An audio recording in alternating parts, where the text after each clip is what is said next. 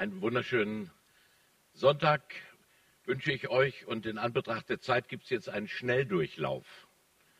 Also, ich kürze jetzt meine Predigt um zwei Drittel. Mal sehen, ob was noch Sinnvolles dabei rauskommt. Das ist mein Thema. Äh, ein Wort aus dem ersten Johannesbrief, Kapitel 3, Vers 8. Da sagt der Apostel Johannes einen wichtigen, zentralen Grund. Warum haben wir Advent? Warum musste Gott auf diese Welt kommen in seinem Sohn Jesus Christus? Und er sagt, dazu ist erschienen der Sohn Gottes, dass er die Werke des Teufels zerstöre. Also eine ganz klare Zielsetzung. Advent bedeutet, Gott kommt auf diese Welt mit der Zielsetzung, die Werke des Teufels zu zerstören. Und wir müssen schon jetzt ein bisschen hinter die Kulissen schauen und wissen, worin liegt der, der, der Grund dafür. Wie entstehen die Werke des Teufels? Und Jesus ist gekommen und er wird die erste Christusverheißung erfüllen. Die finden wir nämlich im Vers 15. Ich will Feindschaft setzen zwischen dir und der Frau und zwischen deinem Nachkommen und ihrem Nachkommen. Der soll dir den Kopf zertreten und du wirst ihn in die Ferse stechen. Das wird gleich am Anfang nach dem Sündenfall gesagt und Christus wird die Erfüllung sein dazu am Ende der Kurzpredigt. Schauen wir mal, was Gott Wunderbares geschaffen hat. Er hat diese Welt geschaffen mit allem drum und dran, Pflanzen und Tieren, und dann hat er den Menschen geschaffen, Mann und Frau, zu seinem Bilde. Und das hat er nicht gemacht, einfach nur, äh, um irgendwas zu produzieren. Er hat sich ein Gegenüber geschaffen, er wollte, dass du mit ihm zusammenlebst in absoluter Liebe und Harmonie. Das war die Zielsetzung. Und er hat dich geschaffen, weil er dich liebt. Das geht aus der Bibel hervor. Er segnete sie. Gott segnete die Menschen. Und er gab, sah an alles, was er gemacht hatte. Und siehe, es war sehr gut. Und jetzt schaust du in den Spiegel Tag für Tag und stellst fest, oh, da ist nicht mehr alles sehr gut. Manches ist noch gut, aber sehr gut da sind wir manchmal weit von entfernt. Und Jeremia wird später schreiben von Gott, Gottes Worte, ich habe dich je und je geliebt. Also der Grund, dass du auf dieser Welt bist, weil Gott dich geliebt hat, weil Gott will, dass du lebst und weil Gott will, dass du in einer harmonischen Beziehung mit ihm lebst und ihm nachfolgst. Und alle Menschen sehnen sich nach diesem, nach diesem Zustand nach diesem paradiesischen Zustand. Im Grunde genommen befindet sich die ganze Welt immer auf dieser Suche nach dem verlorenen Paradies. Wir suchen etwas, was wir auf dieser Welt nicht finden können, weil paradiesische Zustände gibt es nur bei Gott selbst. Die kommt von Gott und nur bei ihm kann man das finden. Frieden im Herzen, Geborgenheit, Harmonie, Vergebung der Sünden. Also alle Versuche der Menschen, einen paradiesischen Zustand zu erschaffen. Wenn ihr heiratet, Christine und Badai, dann prophezeie ich euch, macht es euch so schön, versucht euer kleines Paradies zu gestalten, aber ihr werdet es nicht finden. Da nicht, aber ihr könnt es an einer anderen Stelle finden. Wir finden es nämlich bei Gott selbst. Und nun kommt der Teufel, Satan genannt. Aber die Schlange war listiger als alle Tiere auf dem Felde, die Gott der Herr gemacht hatte, und sprach zu der Frau, Gott, der Teufel benutzt sozusagen die Schlange, um mit der Frau ins Gespräch zu kommen. Er benutzt alles Schöne, alles vielleicht Sonderbare, ein, ein redendes Tier, wunderbar.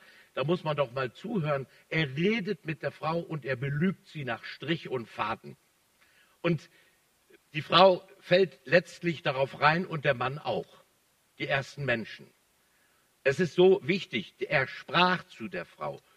Und die Bibel kennt im Buch der Offenbarung, wird die Schlange noch einmal genannt. Der Teufel, die alte Schlange, wird in den feurigen Pfuhl geworfen. So endet die Bibel. Der, der Teufel wird nicht mehr existieren. Er wird weg, endgültig in die Gottesferne geschickt werden. Und Jesus selbst nennt den Teufel, Satan, den Vater aller Lüge. Einer, der dich ständig belügt, der ständig dran ist, in deinem Leben hineinzufunken und dir der mit schönen Worten, aber dennoch nur Lügen serviert. Und wir sollen lernen, darauf nicht hereinzufallen. Im Vers 1, da heißt es, sollte Gott gesagt haben, ihr sollt nicht essen von allen Bäumen im Garten. Satan pflanzt den Menschen Zweifel an der Liebe Gottes ein. Der, der dich geschaffen hat, mit dem du in Harmonie zusammenlebst, der, der sollte der jetzt gesagt haben, du sollst von allen Bäumen nicht essen? Schon wieder eine Lüge. Gott hatte das nicht gesagt, sondern er hatte gesagt, du darfst essen von allen Bäumen im Garten. Und er lenkt die Frau auf das eine Verbot hin, aber von dem Baum in der Mitte des Gartens sollst du nicht essen. Und sie fällt darauf herein. So geschickt ist der Teufel. Aber letztlich sät er Zweifel an der Liebe Gottes, denn die Liebe belügt einen nicht. Und wenn Gott gesagt hat, tu das, ist von allen Bäumen, aber nicht von dem einen, dann ist das Ausdruck seiner Liebe. Aber sie zweifelt an der Liebe Gottes. Dann pflanzt Satan dem Menschen Zweifel an der Wahrheit des Wortes Gottes ein.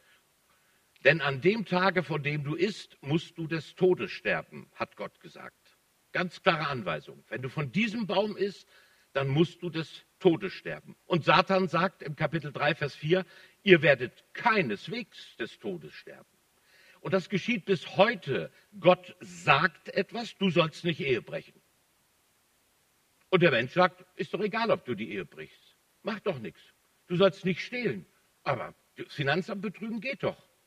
Wir, wir, verdrehen das Wort Gottes. Wir haben Zweifel an der Wahrheit des Wortes Gottes und auch an den Konsequenzen.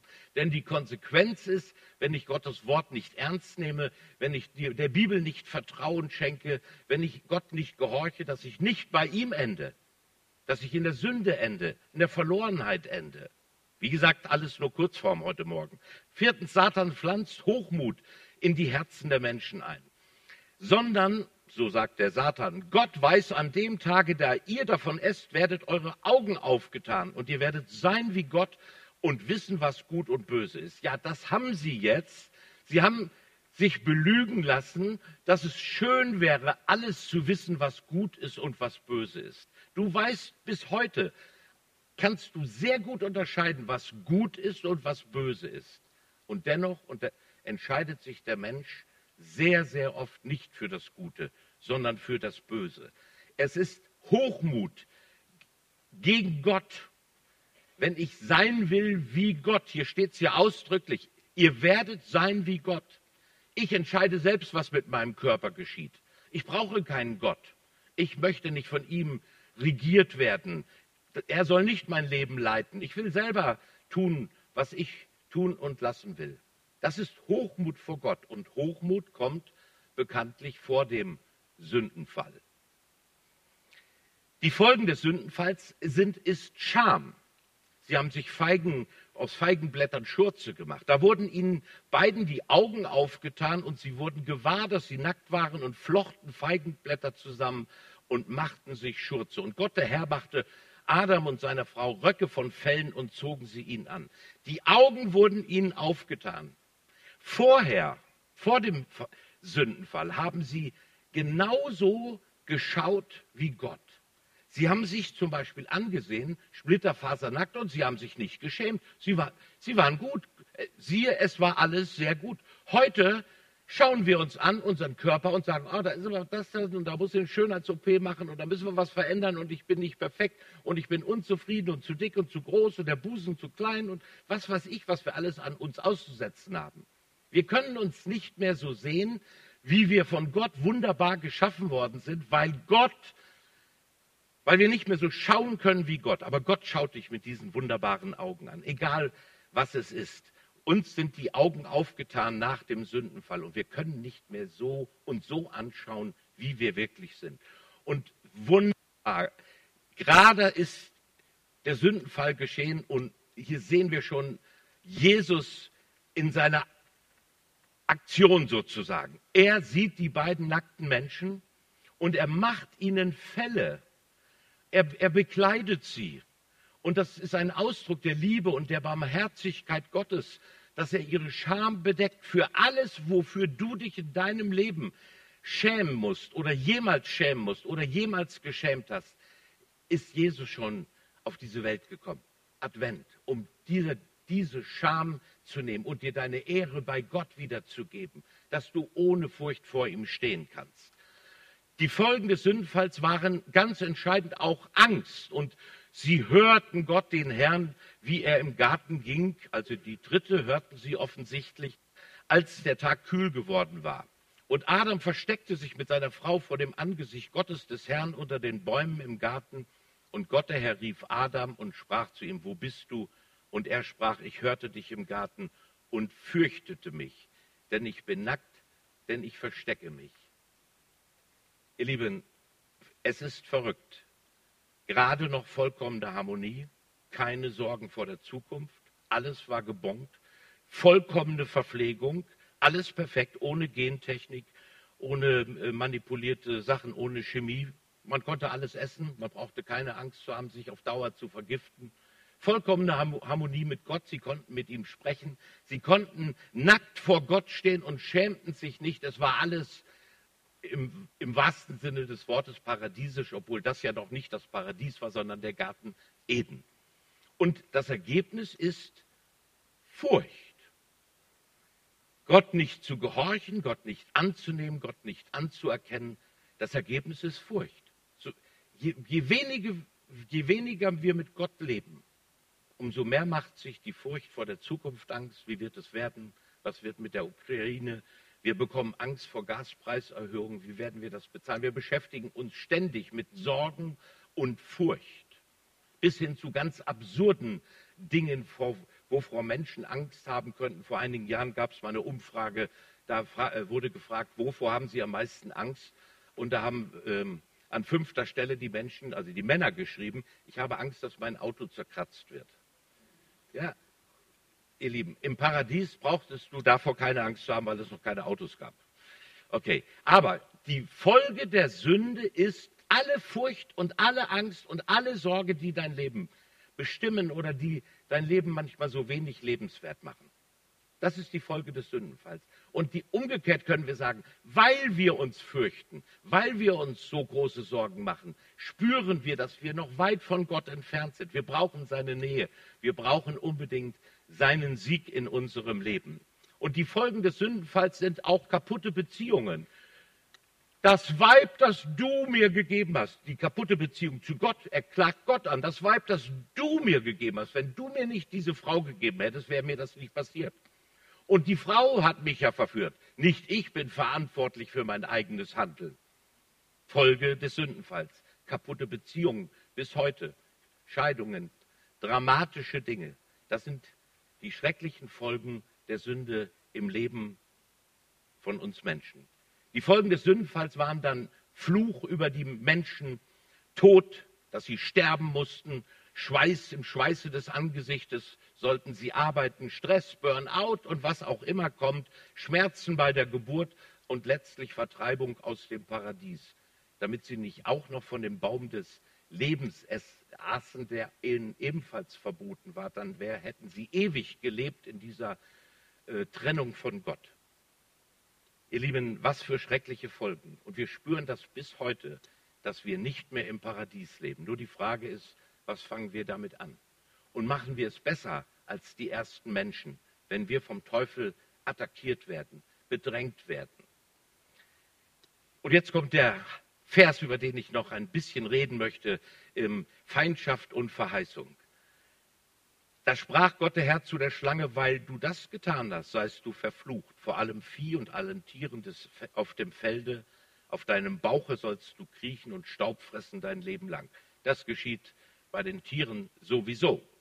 Und ich will Feindschaft setzen zwischen dir und der Frau, also zwischen dem Teufel, zwischen Satan und den Menschen und zwischen deinem Nachkommen und ihrem Nachkommen. Die Nachkommen des Satans, das sind alle seine Dämonen und Geister, die in dieser Welt leben, die Böses bewirken, die gegen Gott kämpfen. Und die Nachkommen der Eva, der ersten Frau, das ist Christus.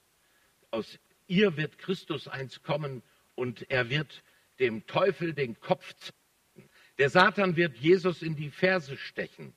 Es wird sehr wehtun. Er wird grausam am Kreuz sterben aber dann durch seinen Tod und seine Auferstehung zertritt er dem Satan den Kopf und entmachtet ihn. Das können wir an zwei Versen deutlich sehen im Epheserbrief, zieht an die Waffenrüstung Gottes, damit ihr bestehen könnt gegen die listigen Anschläge des Teufels. Denn wir haben nicht mit Fleisch und Blut zu kämpfen, sondern mit Mächtigen und Gewaltigen, mit den Herren der Welt, die über diese Finsternis herrschen, mit den bösen Geistern unter dem Himmel. Eine Art Dämonenhierarchie.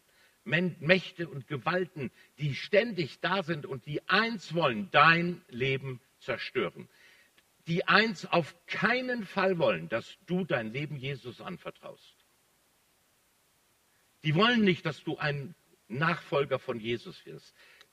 Der Feind hasst Gott, Feindschaft. Und Gott hasst ihn. Und es gibt eine Feindschaft auch zwischen dem Teufel und zwischen uns Menschen, weil wir Jesus nachfolgen. Wir sind im Fokus des Bösen. Und wenn wir in anderen Kulturen groß werden würden, in Asien, vor allen Dingen in Afrika, dann würdet ihr das noch viel besser verstehen.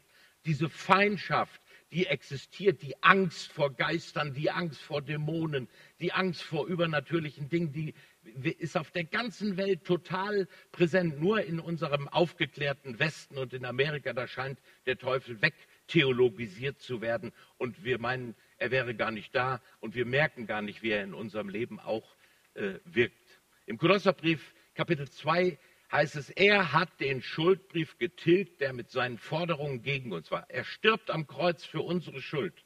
Er hat ihn aufgehoben und an das Kreuz geheftet. Alle Schuld ist durch Christus vergeben worden. Wir brauchen nur noch sagen, Herr Jesus, bitte löse du auch meinen Schuldschein ein. Ich möchte frei ausgehen. Ich möchte wieder in Harmonie mit dir leben. Ich möchte nicht mich schämen müssen vor dir und auch nicht vor Menschen. Ich möchte wieder lernen, aufrecht zu gehen. Ich möchte dir wieder näher kommen, so wie die ersten Menschen dir nah waren im Garten eben. Und durch seinen Tod und seine Auferstehung hat er die Mächte und Gewalten, Satan und seine Nachkommen, ihrer Macht entkleidet und sie öffentlich zur Schau gestellt und über sie triumphiert in Christus. Der wahre Sieger ist Jesus Christus über Hölle, Tod und Teufel, nicht der Satan mit dem Sündenfall. Das war der Beginn der Sündenfall, des Sündenfalldramas. Aber der wahre Sieger ist Jesus Christus, der Herr. Ihm vertrauen wir unser Leben an und kämpfen diesen geistlichen Kampf, dass ich jeden Tag weiß, ich gehöre zu Jesus. Aber da sind auch Mächte, die unser Leben bedrohen. Lasst euch nicht äh, darauf ein, dass ihr meint, es wird schon alles irgendwie gehen. Kämpft diesen geistlichen Kampf, steht auf der Seite Gottes. Verlass, ver, äh, denkt nie, dass Gottes Liebe euch verlässt. Glaubt das nicht. Das hat Eva geglaubt. Glaubt nie, dass ein Wort nicht wahr ist. Es wird alles genauso eintreten, bis auf den kleinsten Jota. Himmel und Erde werden vergehen, aber mein Wort nicht, werden nicht vergehen. Glaubt nicht an die Lügen des Feindes, sondern glaubt an die wunderbaren Versprechen Gottes. Möge Gott uns helfen, an diese absolute Liebe Gottes zu glauben und alle listigen Attacken des Satans mit dem Wort Gottes zurückweisen. Herr Jesus, du bist ein wunderbarer Gott. Und wir bitten dich, dass wir dir näher kommen und dass wenn wir da, wo wir nicht in Ordnung mit dir leben, wo wir dich vielleicht noch gar nicht kennen, dass wir das heute in Ordnung bringen, dass wir zu dir gehen und dass wir äh, unser Leben ganz fest an dich anknüpfen und dass wir alles, was an Bösen, an Zerstörerischem da ist in unseren Beziehungen, in unserem persönlichen Leben, dass wir dir das bringen. Darum bitten wir dich im Namen Jesu. Amen. Ihr seid herzlich eingeladen, für euch beten zu lassen. Nach dem Gottesdienst äh, dürft ihr gerne kommen und wir äh, gehen zusammen zu Jesus. Und wenn du ein Gotteskind werden möchtest, dann werd es heute. Heute ist der Tag des Heils, sagt die Bibel. Mach es nicht morgen, mach es heute.